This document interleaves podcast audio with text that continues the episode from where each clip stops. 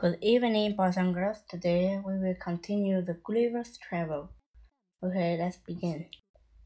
The Lilliput brought him all kinds of food. Slowly they learned to communicate. Learn to communicate. The doctor's relation with the Emperor of Lilliput were very good. A large crowd of people came every day to look at Gulliver and each brought him a gift of food.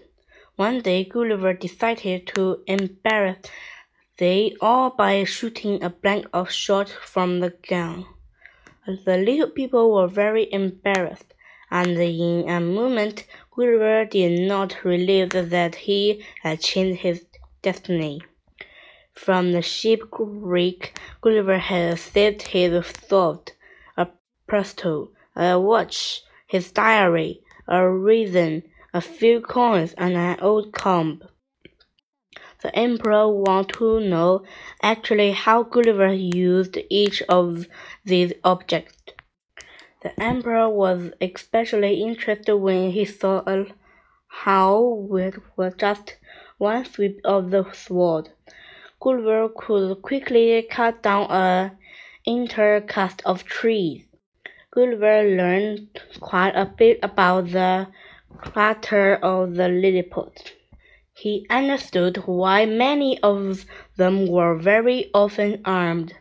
Beyond the sea were an island called whose inhabitants were the enemy of the Lilliput, and had been for a long time.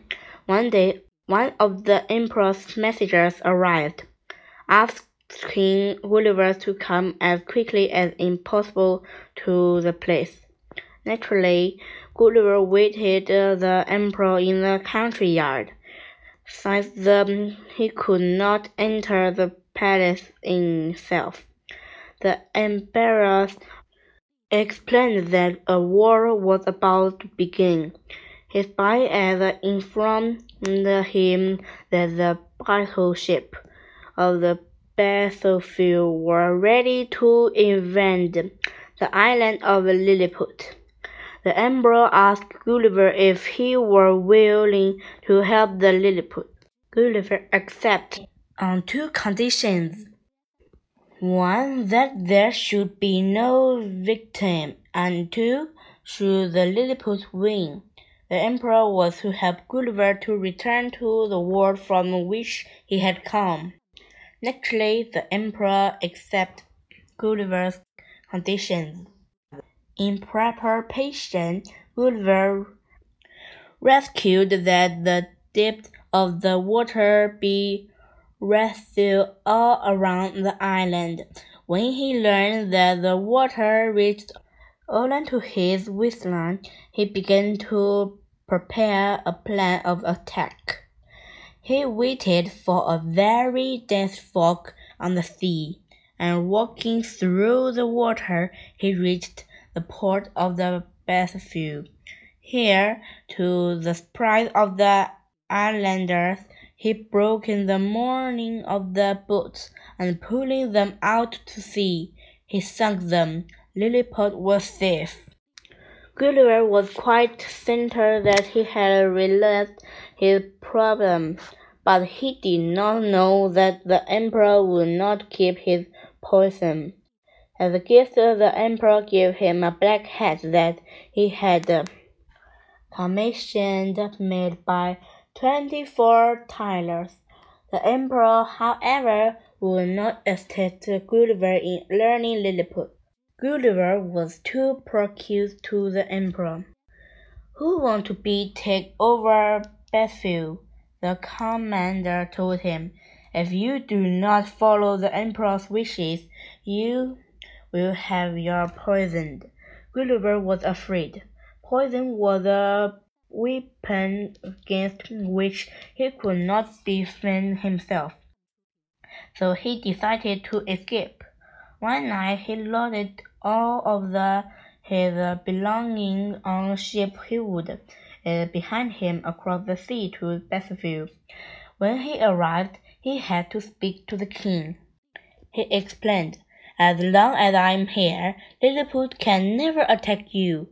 In the exchange, help me to return to my country. Gulliver was welcome to the best view, and whenever he asked for a assistance, all were ready to win to help him.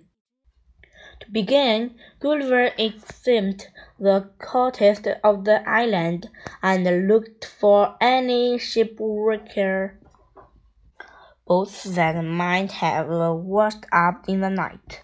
In fact, he soon found his full of the water washed ashore. He realized that with a lot of work he might be able to repair it. It took many months, but finally the great day arrived. For a week in inhabitant for Bethville brought food and water on to his boat. Gulliver was finally ready to depart. After a few days, Bethfield was just a, a tiny dot on the horizon. For days and days Gulliver rode, until he realized that a strong current was pushing the boat forward. In the meantime, a strange and heavy fog had descended on the sea. When the fog suddenly lifted, the Gulliver saw the seagull flying overhead. To his joy, he realized that he were normal-sized seagull, not a military goose, and he had to in the little pot. Gulliver had finally returned to his world. The end. Goodbye. See you next time.